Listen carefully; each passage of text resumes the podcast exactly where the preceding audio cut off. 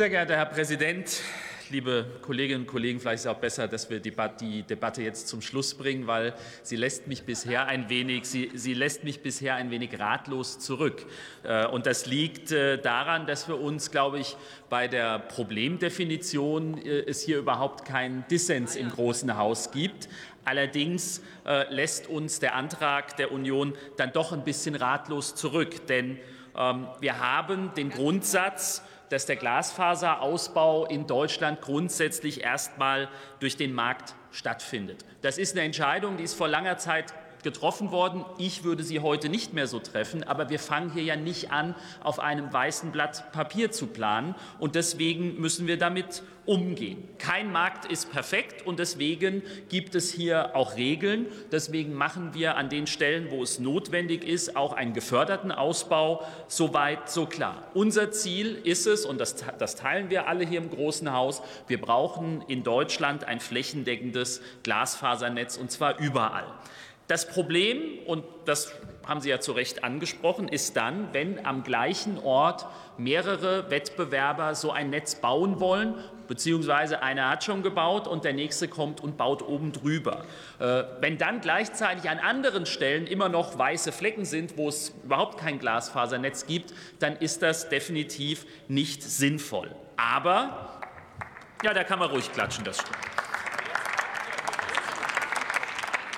Und es ist, ja, es ist ja auch, wir haben ja alle die gleichen Hinweise aus der Branche bekommen und wir nehmen sie ernst. Und hier schießt aber der Antrag der Union aus meiner Sicht meilenweit übers Ziel hinaus. Denn was Sie in Ihrem Antrag de facto fordern, ist, dass jede Bürgermeisterin und jeder Bürgermeister im Land für sieben Jahre de facto jeden weiteren Ausbau stoppen kann.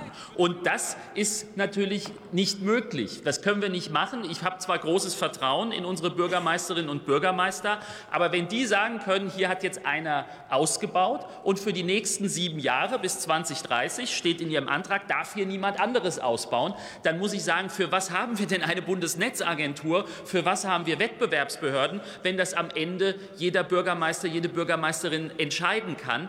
Das halte ich wirklich meilenweit übers Ziel hinausgeschossen. Äh, Und man muss ja auch mal eins sagen. Bei uns haben diese Woche die Telefone äh, nicht stillgestanden, weil die ganze Branche, all diejenigen, die diese Diskussion auf den Weg gebracht haben, haben bei uns bei der Ampel angerufen und haben gesagt, ihr werdet doch nicht bitte diesen Antrag der Union unterstützen wollen, weil die sagen, wir wollen keine solche gesetzliche Regelung, wie Sie es vorschlagen. Deswegen sage ich, Intention ist gut, aber die Umsetzung meilenweit übers Ziel hinausgeschossen.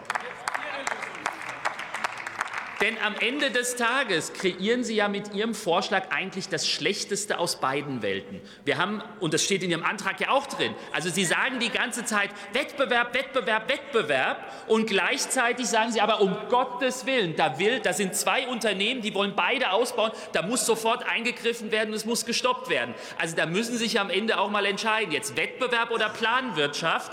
Aber das, was Sie vorschlagen, ist das Schlechteste aus beiden Welten, liebe Kolleginnen und Kollegen.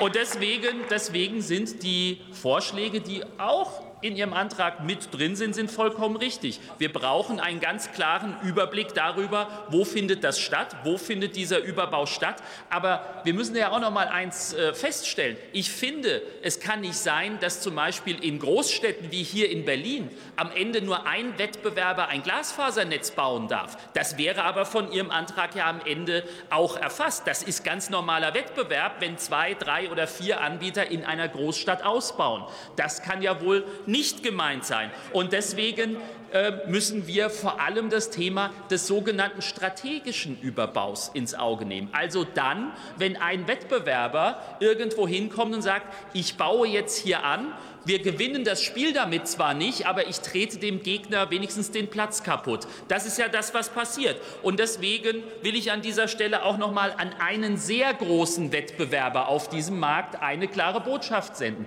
Wir werden uns das mit den Ergebnissen des BMDVs sehr genau anschauen. Und wenn dabei herauskommt, dass es diesen strategischen Überbau gibt, der betriebswirtschaftlich keinen Sinn macht, sondern der nur dazu da ist, den Wettbewerb einzuschränken, dann muss entsprechend dagegen dagegen vorgegangen werden. Und das Bundeskartellamt und die Bundesnetzagentur sind dazu die richtigen Behörden und die werden